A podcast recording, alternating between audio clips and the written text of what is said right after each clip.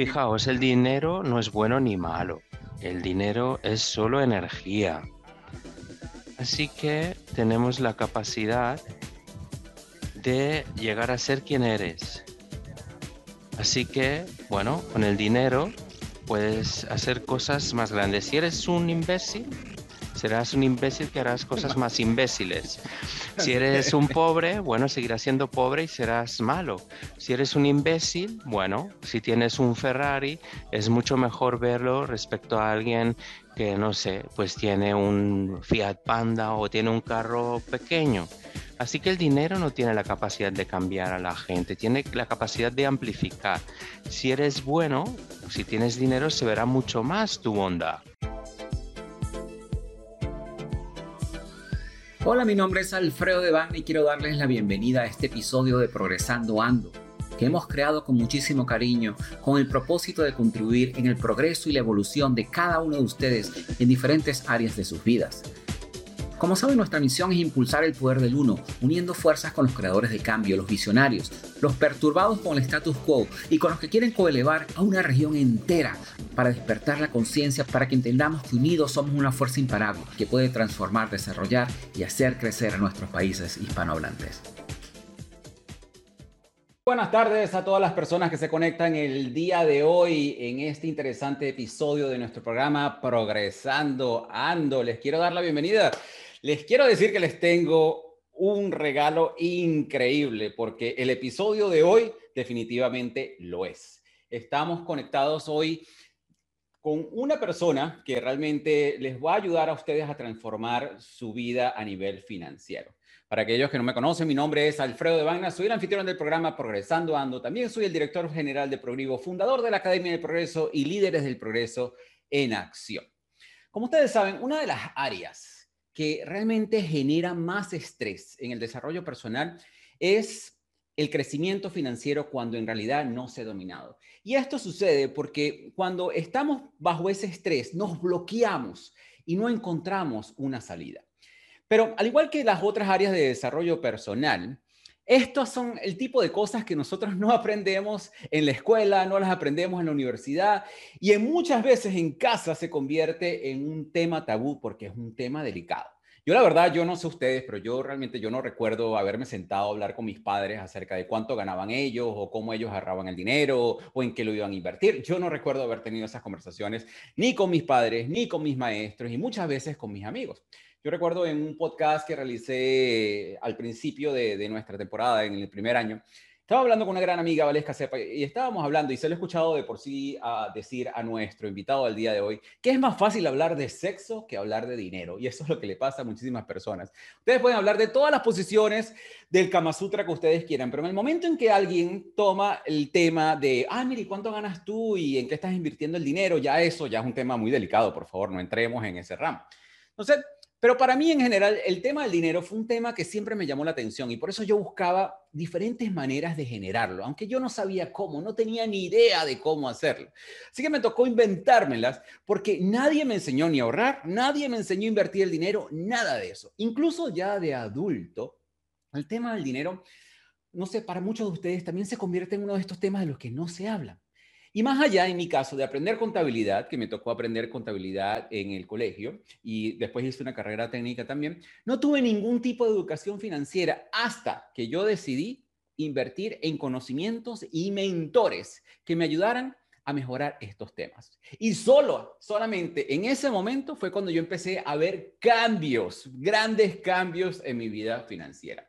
Y justamente para hablar de ese tema, les tenemos un invitado internacional, como yo les dije. Tenemos un regalo increíble para ustedes, muy especial, que no solamente es un honor para mí tener en el programa en el día de hoy, sino un regalo para cada uno de ustedes y para cada una de las personas que va a estar escuchando este episodio, bien sea en este momento en vivo o bien sea más adelante en nuestras plataformas de Spotify, Apple Podcast, Google Podcast, YouTube, en cualquiera de esas plataformas Porque además de ser un líder de educación financiera en Europa, trabaja de la mano con los más grandes del desarrollo personal y de los mundos de los negocios. Yo lo he visto al lado de personas como Robert Kiyosaki, lo he visto teniendo conversaciones con Sir Richard Branson, con Vishen Lakiani y muchísimos más. Así que como es de costumbre, para mí es un placer presentarles el día de hoy a nuestro creador de cambio, nuestro visionario, nuestro perturbado con el status quo y que está trabajando para coelevar a la región Alfio Bardola. Déjenme hablarle un poquito acerca de Alfio Bardola. Alfio, él es fundador, además de ser Master Coach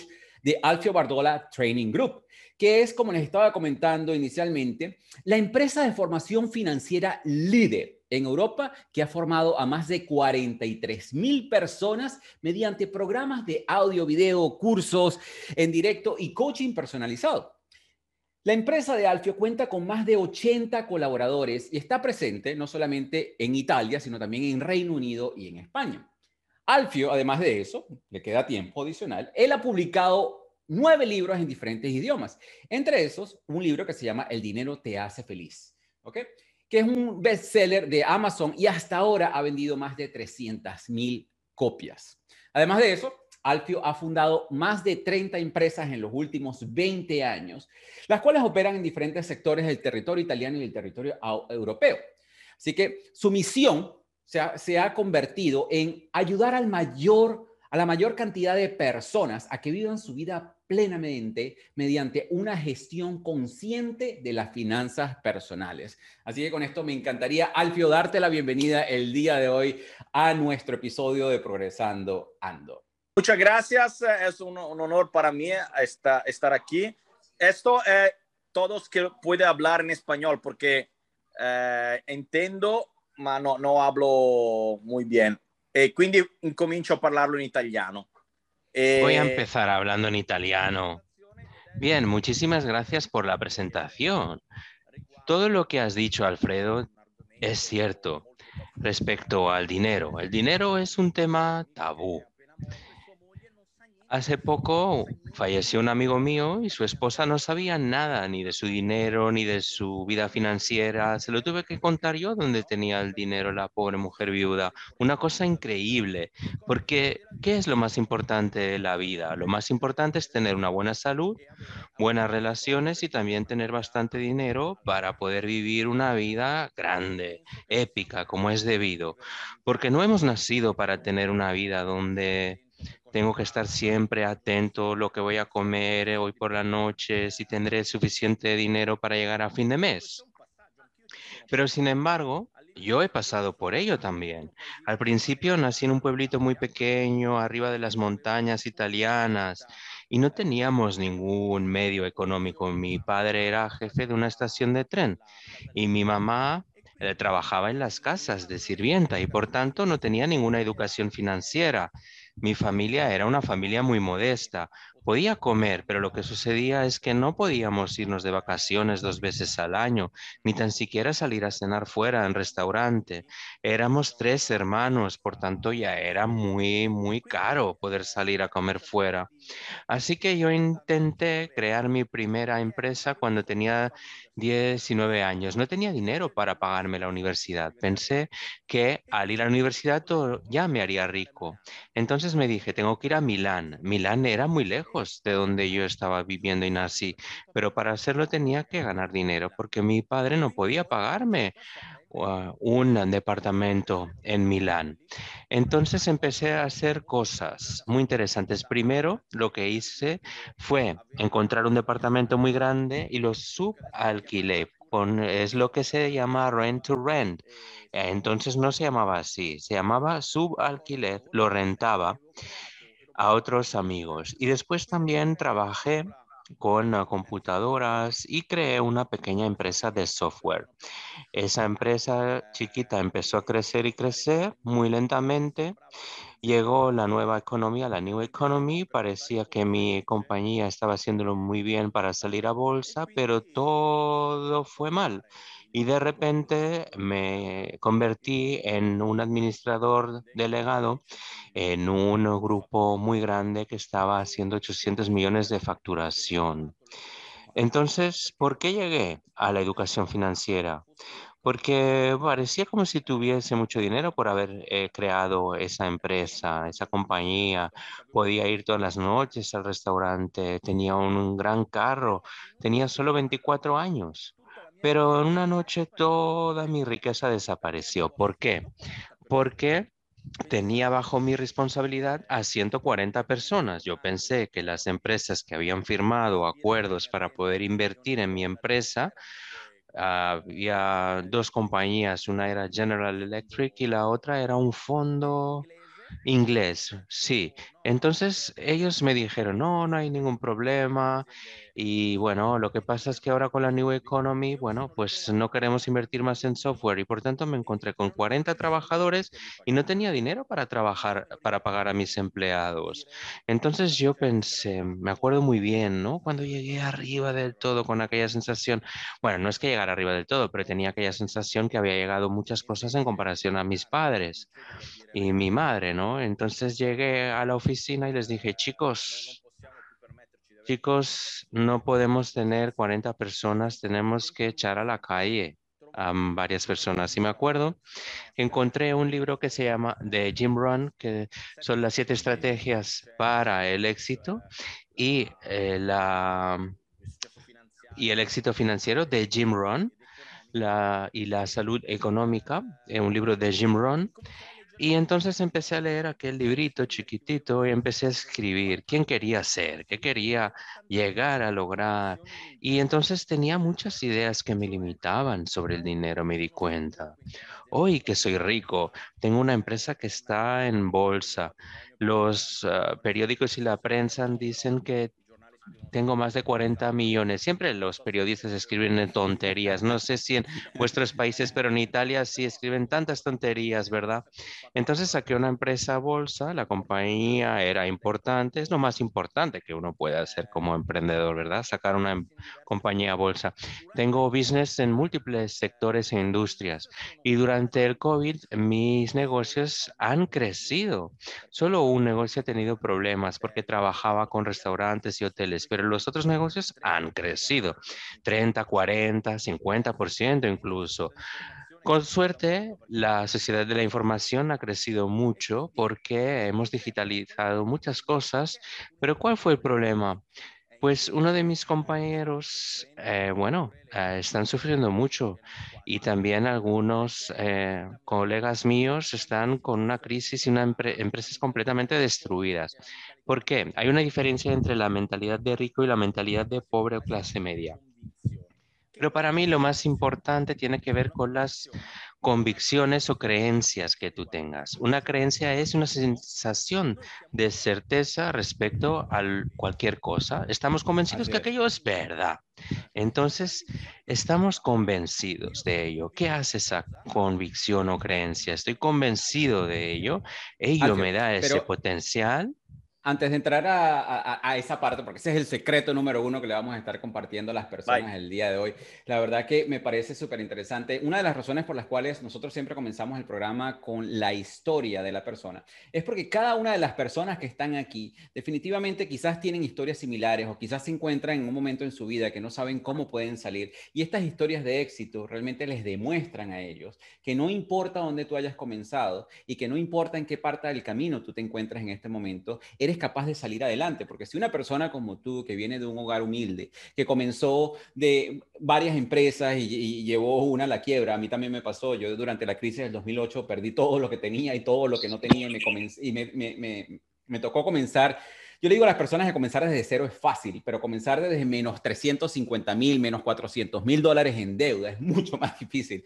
A mí me llevó siete años llegar a cero para entonces después empezar a arrancar en ese momento. So, una, una de, de, de, las razones por las cuales yo hago esta pregunta es por eso, porque es importante que todas estas personas que nos están escuchando en este momento y las que nos van a escuchar más adelante, realmente se sientan identificados, que no importa dónde te encuentres en este momento, los problemas que puedes estar enfrentando en este momento, definitivamente sí puedes salir adelante y sí lo puedes lograr siempre y cuando trabajes en tu mentalidad. Entonces, una de las cosas que tú comentas también, de las que hablas muchísimo, es la parte del dinero. Realmente, ¿cómo nosotros podemos entender qué es el dinero y cómo podemos nosotros ser aliados con el dinero. Porque muchas personas ven el dinero como un enemigo, lo ven como que realmente es algo que es difícil de alcanzar, lo ven como una energía que, que tiene mucha resistencia. Pero en realidad tú nos compartes a nosotros eh, realmente tu visión acerca de qué es el dinero, cómo podemos entenderlo y cómo nosotros podemos aprender acerca del dinero. Allora, intanto il denaro non è né buono né cattivo. Fijaos, el dinero no es bueno ni malo. El dinero es solo energía. Así que tenemos la capacidad de llegar a ser quien eres. Así que, bueno, con el dinero puedes hacer cosas más grandes. Si eres un imbécil, serás un imbécil que harás cosas más imbéciles. Si eres un pobre, bueno, seguirás siendo pobre y serás malo. Si eres un imbécil, bueno, si tienes un Ferrari, es mucho mejor verlo respecto a alguien que, no sé, pues tiene un Fiat Panda o tiene un carro pequeño. Así que el dinero no tiene la capacidad de cambiar a la gente, tiene la capacidad de amplificar. Si eres bueno, si tienes dinero, se verá mucho más tu bondad. Así que yo empecé también con menos 500 mil euros, como has dicho, porque mientras tanto mi empresa fue creciendo, mi compañía fue acumulando casi medio millón eh, de euros de deudas. Pero en un año conseguí pagarlo todo. Pero ¿qué sucedió? Sucedió un clic, sucedió que empecé a pensar no solo a realizar una cosa y hacer que esas cosas que sí, ¿no? Fueran muchas. No pensaba, oh, madre mía, cuánto dinero tengo, oh, no tengo dinero para hacer operaciones e inmobiliarias, pero puedo hablar con otras personas tal vez y, y convencer a esa persona que comprar ese edificio o esa casa puede ser bueno, podemos dividirlo por los dos. Así que yo empecé a pensar que para hacer dinero tenía que ayudar a la mayor cantidad posible de dinero y para que lograsen sus objetivos. Como más gente yo ayudase, más fácil podrían escalar, avanzar ellos y yo sería rico. Uno de los problemas por los que las personas no son ricos es que no ayudan a las personas. A lo mejor yo soy abogado, pero a lo mejor hago un cliente y no pienso en hacer 50 clientes cada vez o 500 clientes cada vez. Yo tengo un amigo mío que es abogado y está facturando 150 millones de euros y otro amigo que es abogado y está facturando 100 mil euros al año. ¿Por qué uno 150 millones y el otro 100 mil? Y sin embargo hacen la misma profesión, porque el de 150 millones no piensa, ah, yo lo tengo que hacer todo, yo, yo, todo lo voy a hacer yo. No, él piensa, ¿cómo voy a hacer todo lo posible para ayudar a los demás? ¿Cómo puedo hacer que mi negocio crezca? Así que si ustedes están en una situación donde no gestionan bien el dinero, no pueden dormir por la noche yo por ello también he pasado. Yo sé lo que significa pasar por esa pesadilla, tener problemas de dinero. Oh, Dios santo, ¿cómo voy a lograr llegar a fin de mes? ¿Cómo? No tengo dinero, ¿cómo lo voy a lograr? Me quedé sin plata. Entonces, lo que quería contarles es que hay que reflexionar con lo siguiente. Ya hemos pasado por ello, ya sabemos lo que quiere decir producir dinero, en segundo lugar gestionarlo y en tercer lugar protegerlo. Crear, gestionar y proteger el dinero. Se necesitan tres mentalidades distintas, capacidades fundamentales para ser rico. Al principio tengo que aprender a producir, cómo producir correctamente el dinero. Es una cuestión de mente, de, no es una cuestión solo de técnica, no, no, no.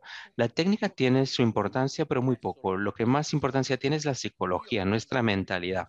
Lo que pasa es que cuando yo hago cursos, hago cursos para ah, convertirme rico, ¿no? Y yo siempre pensaba, dame la técnica, dame la técnica cuando yo iba a esos cursos en América, ¿no? Pero la técnica no es tan importante como tu cabeza, porque si tú me sacas todo el dinero que tienes, me pones en un país que no conozco, yo volveré rico.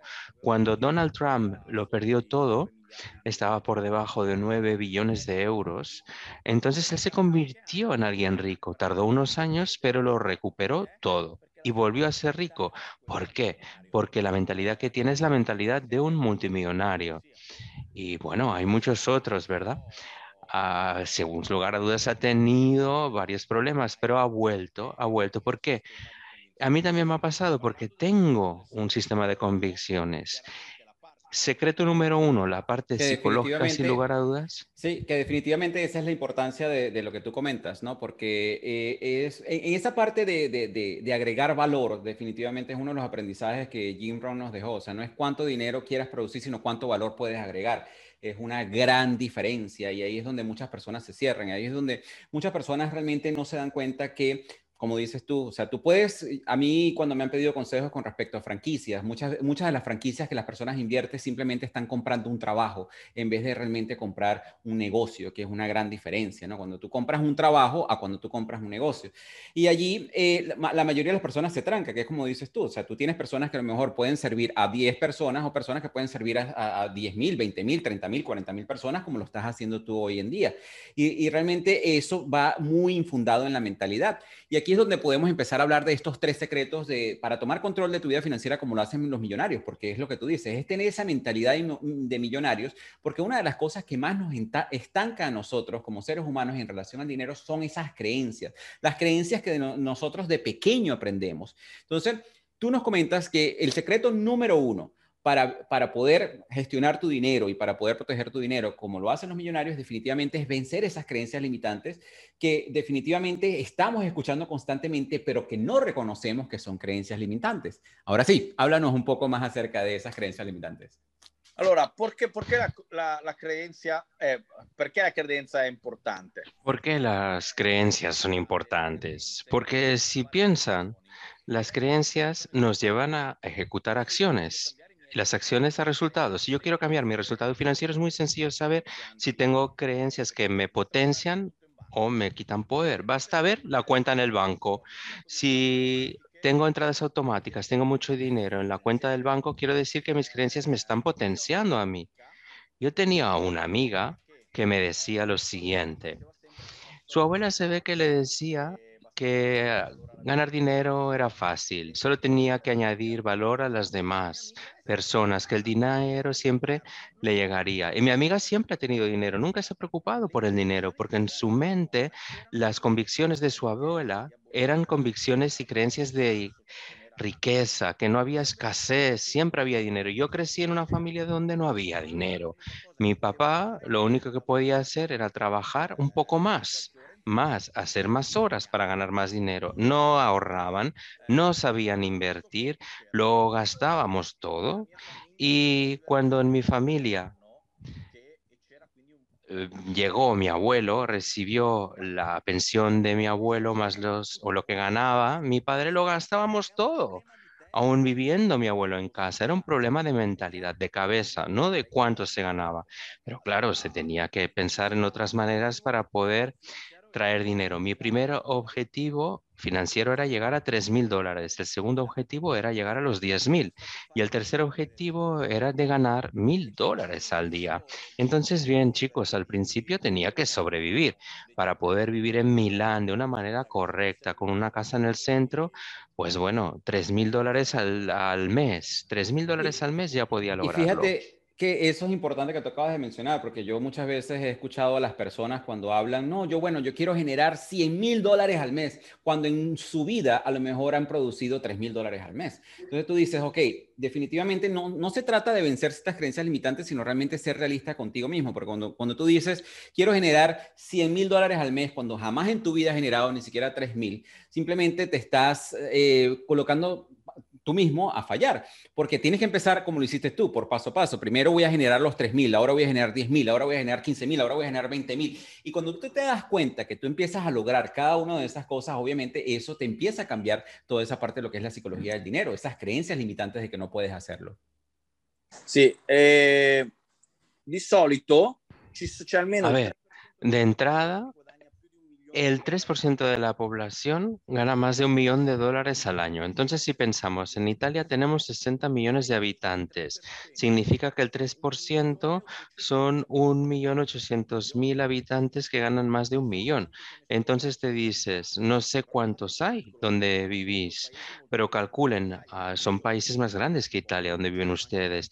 Hay muchos pobres, pero también hay muchos ricos, ¿verdad? Entonces la pregunta es saber, ¿qué han hecho para convertirse en ricos? La parte psicológica, lo decía, la parte más importante es la psicología. Si yo tengo una buena psicología, la psicología me lleva a ejecutar acciones que me llevan a resultados. Si yo quiero cambiar los resultados, debo cambiar las acciones. Para cambiar las acciones, tengo que cambiar mis convicciones o psicología o creencias. Por consiguiente, yo al principio quería la técnica, técnica y técnica, como he dicho, pero ahora he llegado a tener esa libertad financiera, yo me digo, fuera la técnica, no importa. Primero sistema en la cabeza y después está la técnica, porque la cabeza es lo más importante. Lo primero que vamos a intentar hacer es saber ¿Cuáles son las convicciones o creencias limitantes? ¿Qué pienso yo del dinero? ¿Qué pienso de los ricos? ¿Los ricos son buenos o son cabrones? ¿Los ah, ricos eh, son personas que son buenas o son malvadas? Pues, porque hay pobres que roban y hay ricos que roban. El hecho de robar no tiene nada que ver con ser rico o pobre.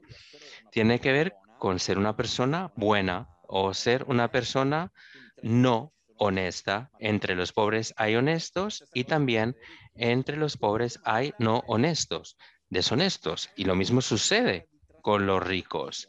El dinero no tiene la capacidad de transformar a las personas, tiene la capacidad de amplificar. Yo me preguntaría, ¿quién soy? Soy una persona buena, entonces con más dinero puedo ayudar a más personas, porque es verdad, podemos ayudar a las personas físicamente, pero con el dinero se ayuda a muchas más personas y mucho más rápidamente, porque siempre, siempre, siempre es un problema de dinero. Así que y, Yo que definitivamente, y que definitivamente también como tú dices, o sea, en realidad no importa qué tanta estrategia tú puedas tener, tú puedes saber muy bien cómo invertir en Bitcoin o cómo invertir en, en propiedades o cómo abrir 40 empresas, pero si en realidad tú no has arreglado esa parte de tu cabeza, esa parte de la psicología del dinero, definitivamente va a llegar un momento en que te va a llevar a perder todo ese dinero que puedas generar porque las creencias limitantes es, algo que nosotros estamos escuchando desde pequeño. Y yo sé que en Italia, mi familia también es italiana, al igual que en, los países latinos, realmente en los países latinos sobre todo existen tantas creencias limitantes porque no han incondicionado a tener una mentalidad de pobreza. Países de tercer mundo, países de bajos recursos, países pobres, 85% de las personas son pobres. Entonces es como un condicionamiento social que tenemos, aparte del que tenemos nosotros en la familia. Porque yo en la familia yo escuchaba el dinero no, no nace en los árboles,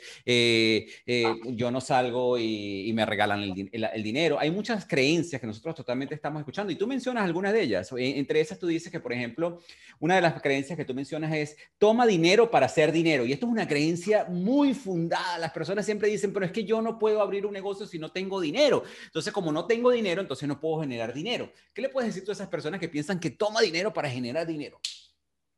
Ah, pienso que...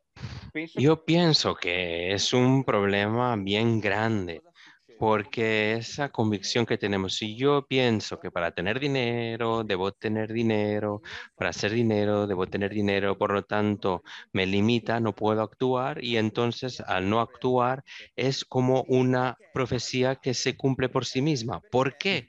Esa perspectiva es errónea. Se pueden hacer muchos negocios sin dinero o con muy poco dinero o con dinero de otras personas. Yo, por ejemplo, mi primera operación inmobiliaria, Veamos, si os lo, os lo, cuento, como hice mi primera operación inmobiliaria, bueno, eh, tuve aquel problema, ¿verdad? De los 500 mil euros que debía. Entonces tuve que eh, poner como entrada la casa de mi madre. Es decir, la tuve que dar como hipoteca, como préstamo. Y si no, bueno, pues debería haber estado en casa de mi madre, que había sido la casa de mi abuela. Así que tuve que empeñar, poner en empeño la casa de mi abuela. Era cómo funcionaba incluso las subastas judiciales. Era un mercado en Italia que nadie conocía. Entonces fui a los bancos, fui a los tribunales y entonces descubrí que había un negocio increíble en las subastas inmobiliarias. No tenía dinero, tenía una deuda de medio millón de euros. Pero llegó un momento dado, mientras estaba aún estudiando en la universidad, había esa chica, ¿verdad? Que, eh, bueno, eh, le ayudase a sistematizar su parte financiera. No sabía cómo se hacía una tabla Excel. Y entonces, bueno, la empecé a ayudar y tenía mucho dinero que había heredado. Entonces yo le dije, voy a las subastas donde podré comprar casas.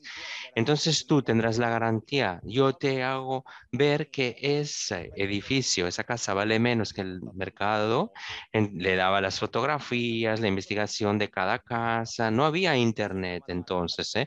Tenías que recortar la prensa, los periódicos, ¿sí? También ir con las revistas de las empresas que vendían casas, sacar fotografías con la Polaroid también, para mostrarle a mi amiga que tenía dinero, para que, que, viera que esa casa que estábamos pagando 50 mil euros valdría 120 mil o 200 mil euros. Entonces ibas con ella y te decía, muy bien, venga, vamos a hacer este negocio. Entonces ahí hice mis dos primeras operaciones inmobiliarias. Compramos dos casas, las vuelves a estructurar, las arreglabas y ganabas mucho dinero. Pero entre cuando yo le dije hasta que lo hice, pasaron nueve meses. En esos nueve meses encontré a otros socios. Por lo tanto, mi capacidad de convencer, de hablar, de atraer dinero mejoró. Así que todo ello lo hice al principio sin tener dinero. No tenía dinero. Es decir, no, no, no, no, tenía acceso al banco, así que tuve que encontrar a inversores que creyesen en mí y en lo que les contaba. Y hablé con tantas personas. ¿Sabéis qué pasa? La mayor parte me dijo que no, pero una me dijo que sí. Y después la segunda sí. Y la quinta me dijo que sí. Y después despacito empecé a crear eh, esto, ¿verdad? Entonces invertí en acciones en bolsa, eh, eh, después empezó con la New Economy, gané tanto dinero y por tanto, despacio empecé.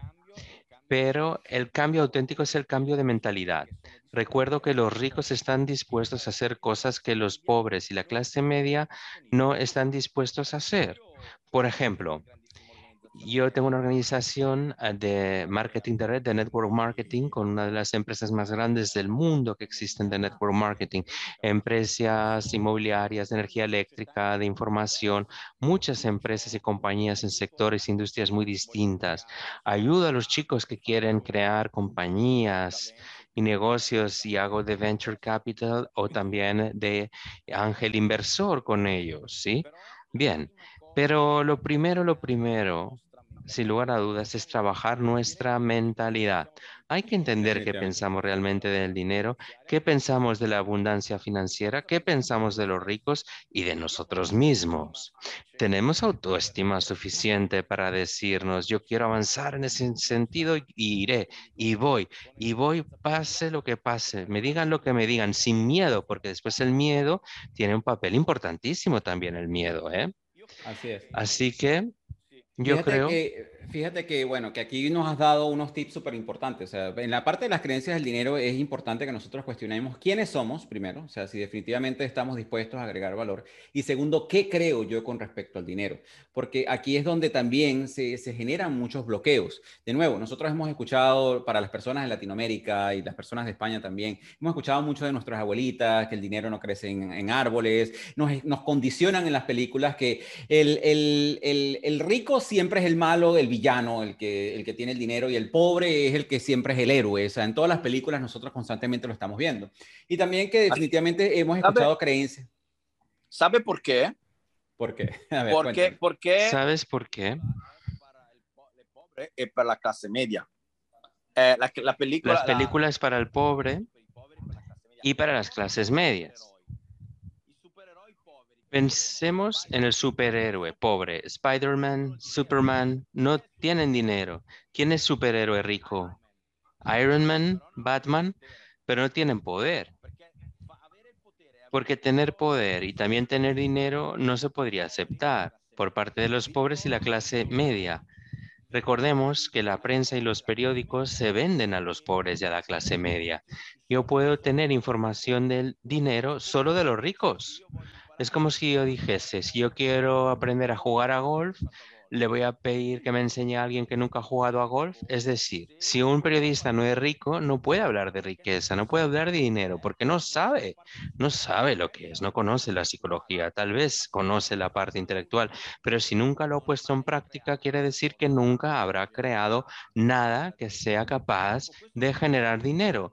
Yo creo que esto es importante, ¿saben por qué? Porque muy a menudo las personas piensan que el mundo, toda la información es porque es así. No, no, la información y las noticias son creadas para los pobres y para la clase media. Nosotros vivimos en el mundo donde la economía más importante es la economía del miedo. La economía del miedo. ¿Cuál es la economía del miedo? La economía de la prensa, de los periódicos, de los seguros, es la economía también de la medicina. Así que si yo causo miedo a la gente, venderé más seguros, venderé más prensa, más periódicos. Las personas estarán más tiempo viendo la televisión, lo que está sucediendo en el mundo. Así que tenemos que estar despiertos y entender. Lo que me están contando, me lo están contando porque es cierto o es algo que está creando miedo y por tanto me lleva a ejecutar acciones que servirán, no sé, para comprar la prensa, el periódico, para comprar medicamentos seguros. O tú sabes para qué, también para votar, porque esa es otra de las cosas que realmente en Latinoamérica vemos muchísimo. La mayoría de, los gobiernos que se han establecido en, los países latinos, que de una manera tienen una tendencia socialista, lo que hacen es generar el miedo, generar la falta de información para que las personas entonces eh, diabolicen y, satanicen a las personas ricas porque ellos son la salvación. Entonces eso los va a llevar a ellos a, que voten por ellos. Entonces ellos son el gobierno salvador. Entonces esa parte que tú comentas es muy importante porque yo pienso que eso es uno de, de los grandes cánceres que nosotros nos ha nos ha afectado en Latinoamérica es el hecho de que lo que tú dices, tanto muchas de las películas, eh, obviamente la mayor población consumista es la, población pobre, la población de, clase media.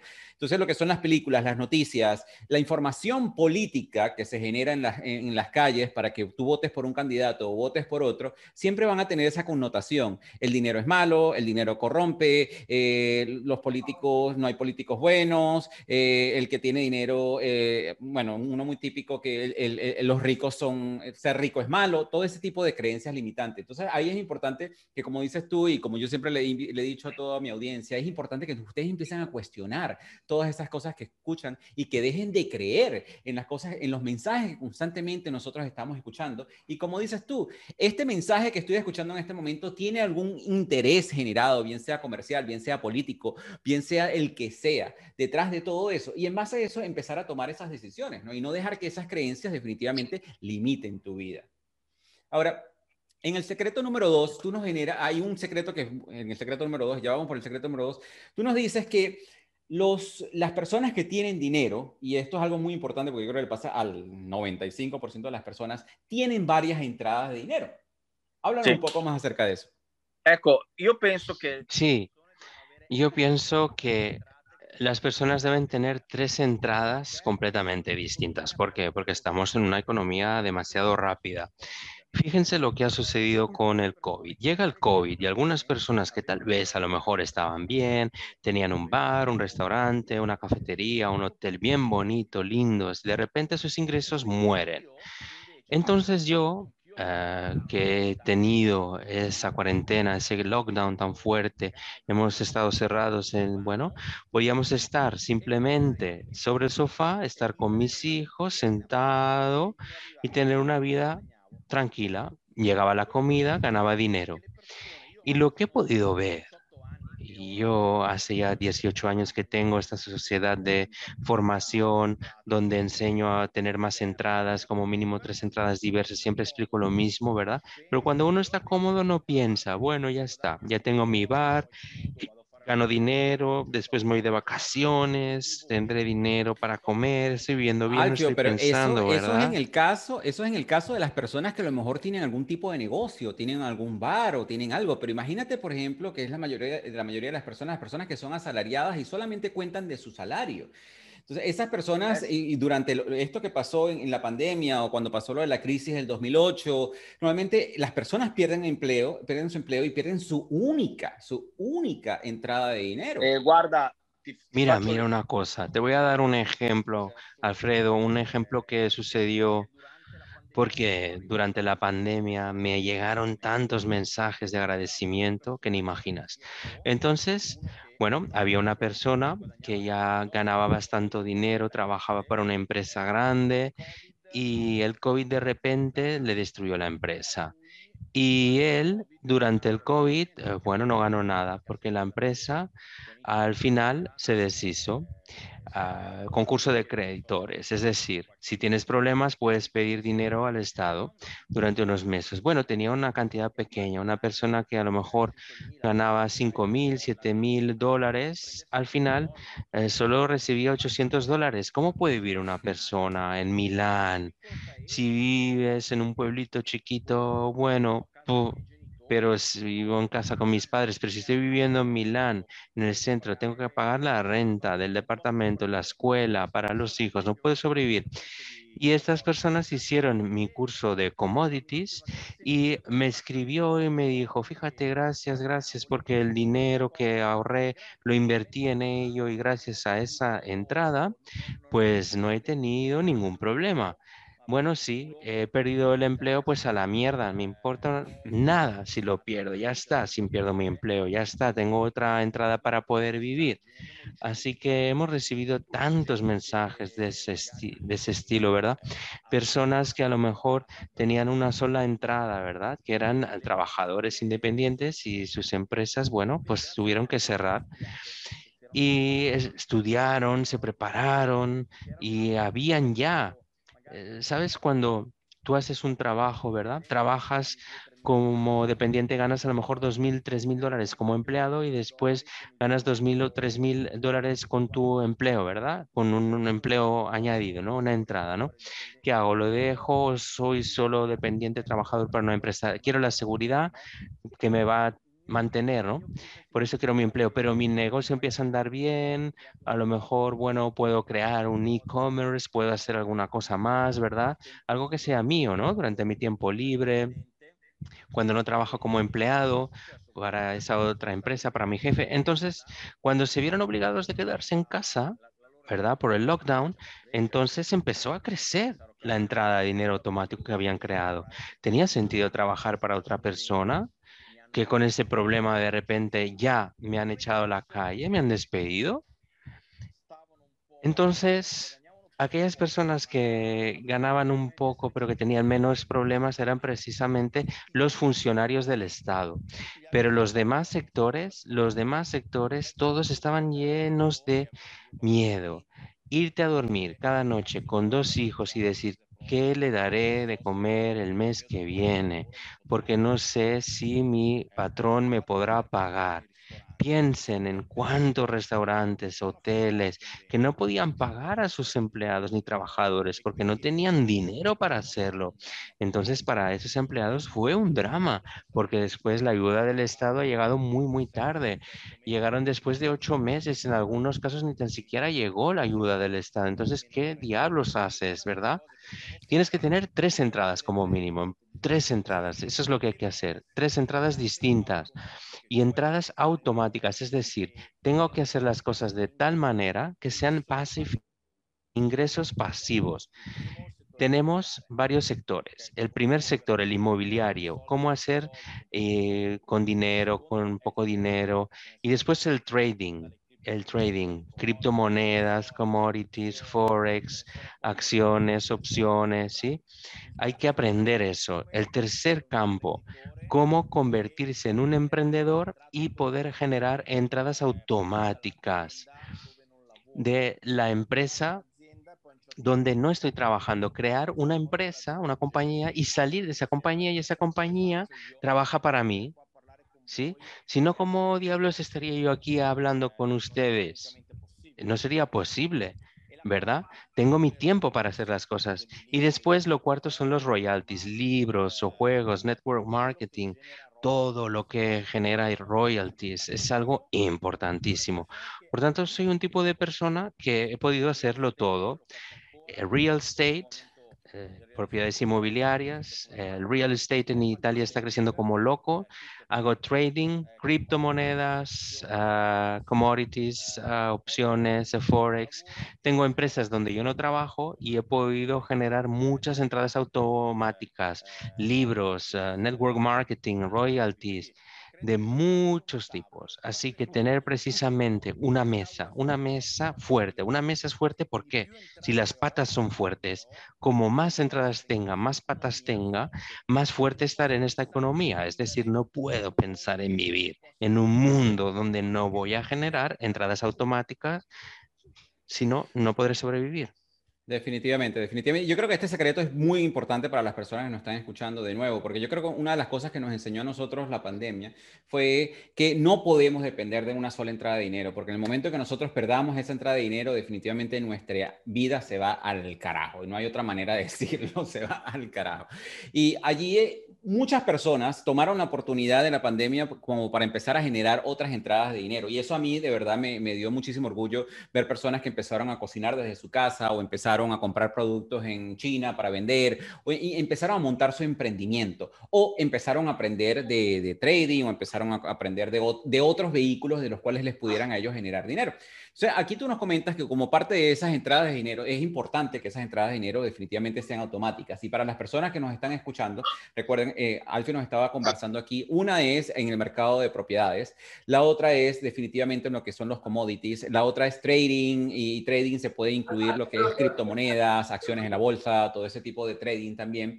Internet royalties es sacar un libro, tener un internet marketing, algo que constantemente te esté generando dinero. Y, también, si no me equivoco, la última es emprendimiento, es poder montar una empresa en la cual tú empieces a trabajar, después de eso tú puedas salir de la empresa y que la empresa siga trabajando por ti.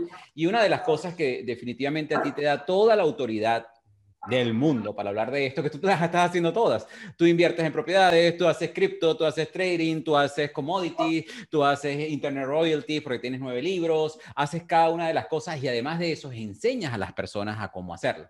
Y antes de compartirles el, el tercer secreto, hay dos cosas que me gustaría revisar. Una es, me gustaría invitarlos, el 17 de agosto vamos a tener un live con Alfio Bardola, donde vamos a estar hablando justamente, vamos a estar profundizando en cada una de estas cosas, lo que es la psicología del dinero, vamos a estar hablando un poco de lo que es la parte del trading, vamos a estar hablando de lo que es la parte de commodities, internet royalties, real estate, y aquí nuestro equipo les va a estar compartiendo un enlace para que empiece, para que vayan y se registren en ese live, porque ese live va a estar bien interesante. Aquí vamos a profundizar mucho más en cada uno de estos temas.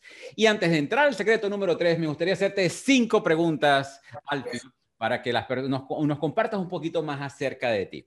Cuéntame algo, ¿qué libro transformó tu vida? Allora, ce ne sono tanti. Bien, hay tantos libros, pero el primer libro, el que realmente cambió el rumbo, fue el de Jim Rohn, Las siete estrategias para la salud, la riqueza y la felicidad. Yo creo que ese fue el libro cuando estuve mal y con problemas, fue el que me acercó más a la formación de las personas. Definitivamente. Eh, Jim Rohn ha sido un maestro para, para todos. Jim Rohn fue un maestro para mí, pero también lo fue para Tony Robbins, lo fue para Darren Hardy, que es uno de mis mentores también, lo ha sido para Vision Lakiani, lo ha sido para todos los grandes que yo he conocido. Jim Rohn ha sido el maestro de todo. Así que si no han leído ese libro, les recomiendo que vayan y lo busquen. Ahora, otra pregunta. Algo que muchas personas puedan pensar de ti, pero que están totalmente equivocados.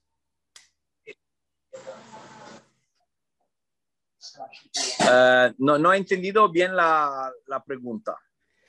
Algo que algunas personas pueden pensar de ti, por ejemplo, Alfio es antipático, pero realmente Alfio es muy social, o Alfio tal cosa, pero realmente es todo lo contrario.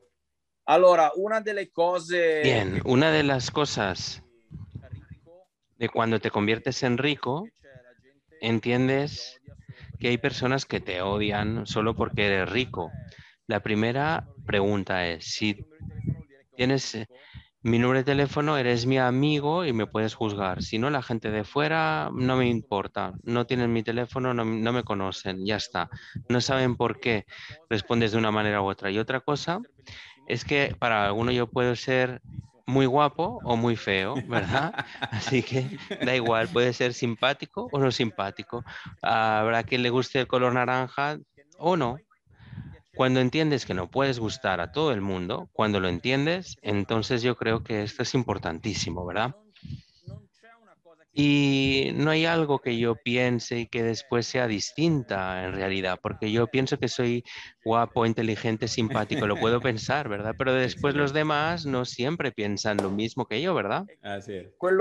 Así que lo que tienes que hacer es llegar a un cierto nivel y decir, muy bien, pero esa persona la conozco, la quiero, la aprecio. ¿Y qué me está diciendo, no? ¿Qué, qué valor me está dando con lo que me cuenta? ¿cómo diría? ¿Es algo que me hace crecer lo que me está diciendo? Si no, todos los días me insultan en Facebook, pero también me aman en Facebook, porque hay una parte de gente que me aman y cuando mm, voy por la calle me paran, me agradecen, se toman fotografías conmigo. Bueno, lo que pasa es que es muy difícil, en Facebook. muy difícil no verte en la calle con la camisa naranja. Todo el mundo se da cuenta de eso. Ahora, ¿cuál ha sido tu mayor error a nivel de finanzas? Ah, el problema que hecho El problema es que he cometido demasiados. Pero el mayor, el más grande. sí, eh, que me ha costado circa 4 millones. El que me ha costado casi 4,5 millones de euros fue por no gestionar bien los números, no gestionar bien las cifras. Una empresa que iba mal y decir, bueno, no lo voy a mirar, no lo voy a mirar porque si miro voy a sufrir. Si miro y después voy a tener que echar a gente a la calle y entonces, ya sabes, ¿no? Entonces al final, o tendría que cerrar la empresa o venderla. Después la vendí, la vendí muy mal y perdí cuatro millones y medio que son casi 6 millones de dólares. Así que bueno, sí. Eh, me di como una patada en los cojones. No sé si el traductor lo ha traducido. Sí. Ahora, ¿cuál ha sido tu mayor error a nivel de relaciones? Ah, haber tratado mal a las personas. Haber tratado mal a las personas, no haberlas entendido ni comprendido. Nos sucede a muchas personas, a todos nos pasa, ¿verdad? A veces sucede que solo lo tuyo es lo importante, ¿cierto? A tener buenas relaciones. Yo creo que es una de las cosas más importantes para ser feliz. Tener amigos, tener una buena relación de pareja, tener una buena relación también con los hijos. Las relaciones son como las plantas, van creciendo y las tienes que cuidar. Es decir, las relaciones ya no están crecidas, no, se necesita tiempo para ganar dinero, pero también tiempo para los demás. Si no dedicas tiempo a los demás, ¿qué sucede? Corremos el riesgo de no ser felices, porque nuestra felicidad principalmente depende de las relaciones que tengamos, no depende del dinero. Pero claro, como más dinero, más fácil eh, será crear relaciones con personas. Así es. Esta noche estoy, por ejemplo, aquí en un restaurante con una estrella Michelin, con amigos y, claro, entonces estamos en un lugar maravilloso, con amigos, donde hay cosas fantásticas y puedo compartir mi emoción y este placer con la gente que más quiero. Qué bueno, qué bueno. Ahora, última pregunta. ¿Algo que creías antes que ya no crees? la primera cosa que per far soldi Lo primero que para hacer dinero se necesita dinero. Lo segundo, que hacer dinero es difícil. Hacer dinero es un juego. Una vez que has entendido las reglas del juego, ¿cuál es el problema auténtico? Es hacer el primer millón, porque hacer el segundo millón es fácil. Es lo que hice antes. Pero de cero a un millón es lo más difícil, porque para ganar una cifra que nunca has ganado, tienes que convertirte en una persona que nunca has sido, es decir, tener una mentalidad que nunca has tenido. Eso es lo más difícil. Convertirte en la persona que nunca has sido. Yo creo que esa es la parte que le, debe razonar a cada una de las personas que nos están escuchando en este momento. Excelente. Ahora sí, vamos con este secreto número tres. En el secreto número tres, tú nos compartes a nosotros que es muy importante y, nadie que, realmente tenga cierta cantidad de dinero razonable ha podido hacerlo sin hacerlo. Y es justamente encontrar un mentor. Háblanos un poco más acerca de eso. yo soy un super fan de yo soy un super fan de tener mentor porque según mi opinión es una estupidez empezar desde cero. Si quiero jugar al golf, Entonces voy a alguien que juega muy bien golf y le pregunto, ¿cómo has aprendido? Eso acelera mi aprendizaje. Si quiero aprender a nadar, voy al maestro de natación. Quiero aprender de los, de los campeones del mundo de todo. No sé si conocen ustedes Umberto Pellizzare. Umberto Pellizzare es el que hizo ah, la apnea más grande del mundo. Si yo quiero aprender a hacer apnea, nadar sin respirar, voy a buscar al número uno del mundo para poder llegar a lograrlo. ¿Por qué? No porque otro profesor de apnea no me lo pueda enseñar, pero él era el número uno. Para ser el número uno necesitas mentalidad del número uno. Yo quiero adquirir la mentalidad del número uno. Y yo también tengo mentores, claro. El primero fue Jim Rohn, después Bandler. Yo pasé dos años con Tony Robbins, viajando con él por todo el mundo. También Tony fue un gran mentor para mí. Es decir, en cada área de mi vida siempre busco tener un mentor. Para mi forma física intento tener también a contar con una persona que pueda ser una persona real, pero también una persona imaginaria, porque yo, por ejemplo, puedo tomar libros y biografías y pedirme y preguntarme, a ver, ¿qué haría, por ejemplo, Barack Obama en esa situación? ¿Qué haría, por ejemplo, mm, una persona que ha vivido hace muchos años atrás una situación similar. Así que voy a empezar a pedirme y preguntarme, a preguntarme qué me recomendaría y qué haría, ¿verdad? Y después, más allá del mentor, porque para mí Richard Branson es un mentor. Yo he estado en su casa en Ecker Island, he estado ahora que ha ido al espacio, ¿verdad? Él, él me lo contaba hace tantos años atrás y me decía, ah, he creado Virgin Galactic, pero era una idea que él tenía, ¿verdad?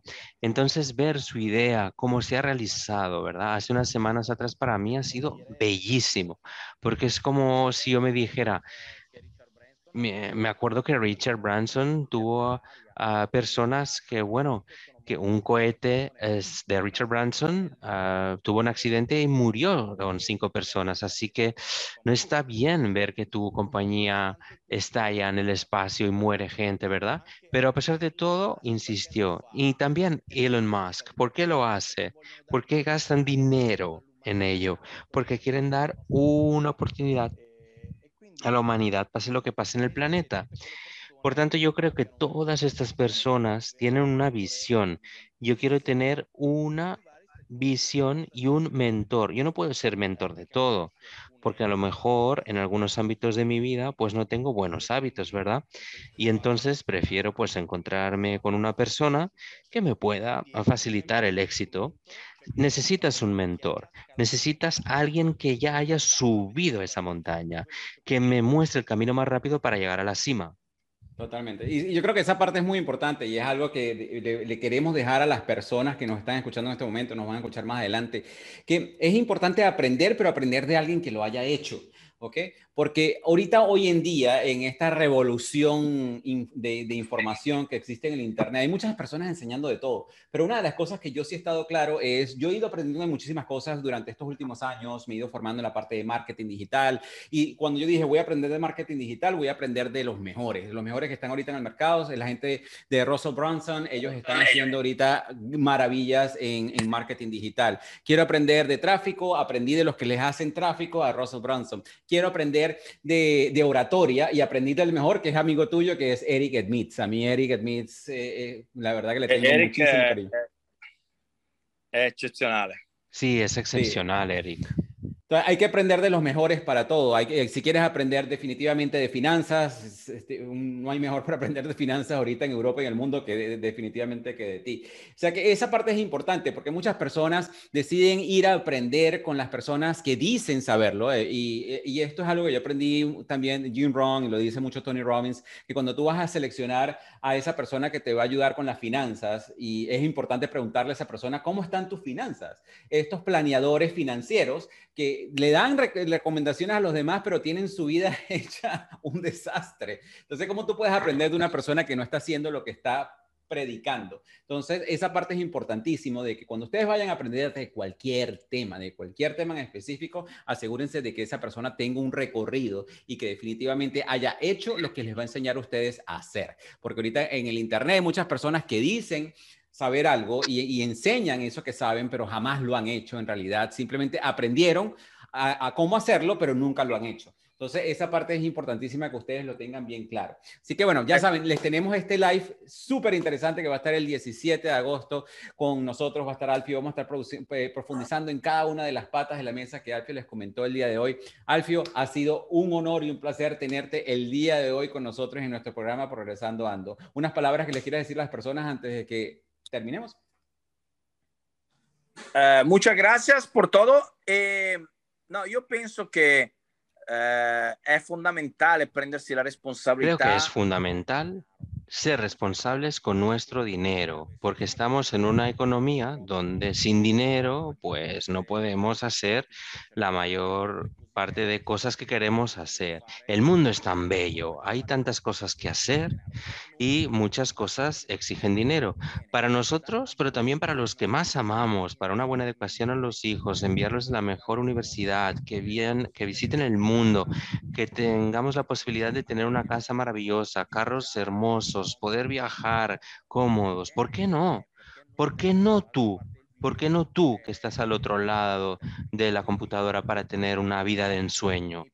Así que no es nuestro mérito, no es mérito mío haber nacido en Italia, ni tu mérito que hayas nacido en tu país maravilloso y tan bello donde has nacido, pero es tu responsabilidad disfrutar sacarle partido a esta oportunidad que tal vez tantos niños en países pobres o familias que han nacido muy, muy pobres no han tenido acceso. Por tanto, es nuestro derecho, pero también es nuestro deber ser la mejor persona posible que podamos ser, también desde el punto de vista financiero, chicos. Alfie, te voy a robar unos minutos porque una de las secciones que tenemos también en el programa es que permitimos que una persona sea confitrión del programa y tengo aquí una pregunta que no me había dado cuenta en el chat de John Contreras que te gustaría hacerte una pregunta directamente a ti. Aquí te estoy dando permiso, John, para que te eh, abras tu micrófono y, le y puedas conversar aquí con nosotros. Cuéntanos, John. Aló. Te escuchamos. ¿Me escuchan? Hola. Hola Alfio, ¿cómo estás? Bueno, gracias, gracias por esta experiencia que nos has compartido y bueno, excelente, de, mucho aprendizaje. Eh, pues en el chat escribí una pregunta, pero realmente tengo otra, ¿no? Entonces la del chat decía básicamente que ese, ese tercer, tercera estrategia, que era la del emprendimiento, eh, me imagino que debe obviamente la persona pues como conocerla, tener el talento y saber si no hacer un emprendimiento por este, por hacerlo, sino que debemos conocerlo y, o educarnos para ese emprendimiento. Debe ser algo, quería como corroborar esto. Y la pregunta, la, la pregunta sería, ¿qué recomendarías tú o cuáles serían tus consejos para poder integrar a los hijos de nosotros Sí, a todas estas nuevas estrategias que estamos viviendo, como, como, como, dijo Alfredo al principio, que en la escuela o en las universidades no nos enseñan nada sobre las finanzas personales, sobre lo que es un ingreso, ingresos. Este, yo tengo un niño de 10 años y que pues eh, yo tengo relativamente poco tiempo pues también educándome y gracias a esa educación es que y todo lo que he aprendido en Progreso, pues sí he visto un cambio bastante, bastante pues, en, mis finanzas, en mi vida personal y, y, familiar. Pero por ejemplo me gustaría empezar a enseñarle al niño, a, a mi hijo, eh, sí, sobre esto, pues, porque obviamente, por ejemplo, venía dándole una mesada creo que es un error. Y él agarraba su mesada y se compraba un juguete de inmediato. Y bueno, estábamos felices por eso, pero creo que es un error lo que estoy cometiendo. Entonces, ¿qué me recomendarías con respecto a eso? Allora, eh, es una demanda difícil, ¿no? Es una pregunta muy compleja, porque yo tengo un niño de 10 años y otro de 12 años. Así que te puedo decir que estoy intentando hacer con mis hijos. Lo primero es que deben entender que el dinero no es escaso, que no tiene límites, no es ¿verdad? El dinero nos llega si ayudamos a muchas personas y que depende del valor que tú ofreces al mercado. A ti se te paga no por hora, sino por lo que tú vales para el mercado. Si más personas ayudas, más fácil será para ti ganar dinero. Este es un mensaje, ¿de acuerdo? El siguiente mensaje. Yo tengo una tarjeta de crédito en Europa que se llama Redwood, no sé si existe en sus países, que es la tarjeta de crédito junior. Cada semana le doy dinero que ellos tienen que gestionar. No se lo doy en efectivo porque en Italia, ¿verdad? Eh, hay tantas cosas como Netflix, Amazon, que se puede eh, comprar con la tarjeta de crédito, así lo hacen ellos. Y después hago que les empiecen a interesar las inversiones. Y por ejemplo, yo les digo, yo te doy tanto, ¿qué vamos a comprar este mes, no? Y una vez al mes me dedico media hora con ellos para intentar entender cómo pueden empezar a realizar inversiones, ¿no? Por ejemplo, invertir en Amazon o en Netflix, en aquello que les guste, ¿verdad? Así que ese dinero lo guardo y ellos ven si Netflix está subiendo, está bajando, ¿sí? O a lo mejor también una parte chiquita de un Bitcoin 0,000. Pero lo que es importante es que empiecen a ver que si ahorran un poco de dinero, pues el Bitcoin crece, que el valor de Amazon también crece, que después, eh, y empiezan, ¿no? A tener razonamiento sin estresarles, ¿eh? Dejar que lo hagan ellos. Les empezamos a dar ideas que les potencien, creencias, convicciones que les potencien. Lo más importante que podemos hacer es darles creencias que les potencien para que sean personas adultas con una mejor autoestima y con esa autoestima mejorada podrán hacer lo que quieran en el mundo. Nuestra responsabilidad como padres y madres es ayudar a que tengan una alta autoestima. Así lo que te digo, John, es que, bueno, eh, se empiezan a interesar, por ejemplo, respecto al trading, porque Hoy, por ejemplo, han salido los resultados del trading y les he preguntado a mis niños, ¿han visto ustedes los resultados de Amazon? ¿Han crecido sus ahorros, chicos? Entonces, cuando estaba Ethereum y Bitcoin, sí, estaba muy alto, ya empezaban a hacer, ¿no? Las cuentas para ser súper ricos y decían, ah, cuando sea súper rico me compraré esto o lo otro. Y después Bitcoin cayó, ¿verdad? Entonces empezaron a perder interés en Bitcoin. Ah, está cayendo, cayendo, cayendo. Así que hay que decirles, fijaos, ha caído, está bien que ha caído, porque todo lo que sube después puede caer. Así que, ¿qué hacemos? ¿Compramos más porque ahora está cayendo? Eh, que puedan entender la psicología inversa. Cuando cae es bueno, se puede comprar y cuando sube, entonces es mejor vender. Por tanto, ahora hemos comprado un poco de Ethereum y ahora ha vuelto a subir.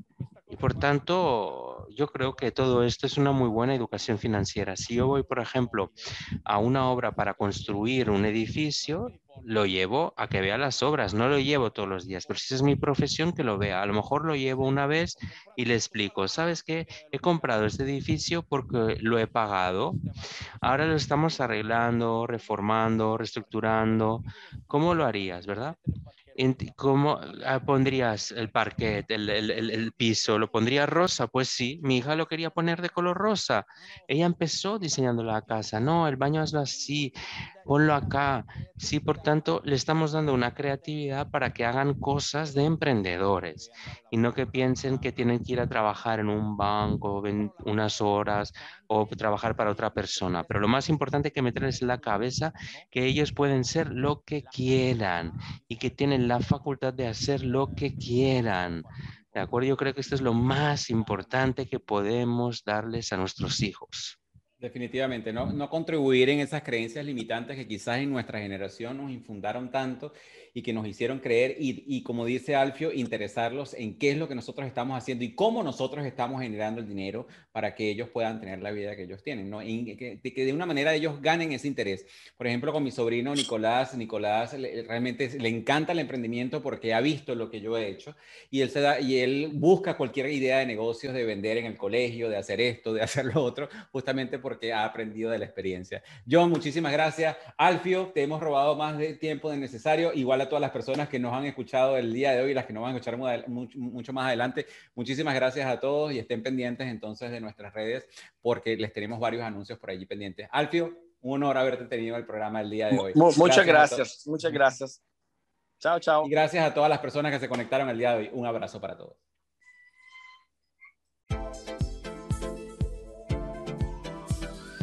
Y así hemos llegado al final de este interesante episodio de nuestro programa Progresando Ando. Te invitamos a visitar la página web de nuestro programa en la siguiente dirección, progresandoando.progrevo.com, donde encontrarás recursos gratuitos que hemos creado para ti, para contribuir en tu crecimiento personal. De igual manera, te invitamos a compartir este episodio con todas aquellas personas que tú sientas que puedan beneficiarse con este mensaje transformador para que juntos, a través del poder del uno, podamos elevar a todos nuestros hermanos y hermanas hispanohablantes.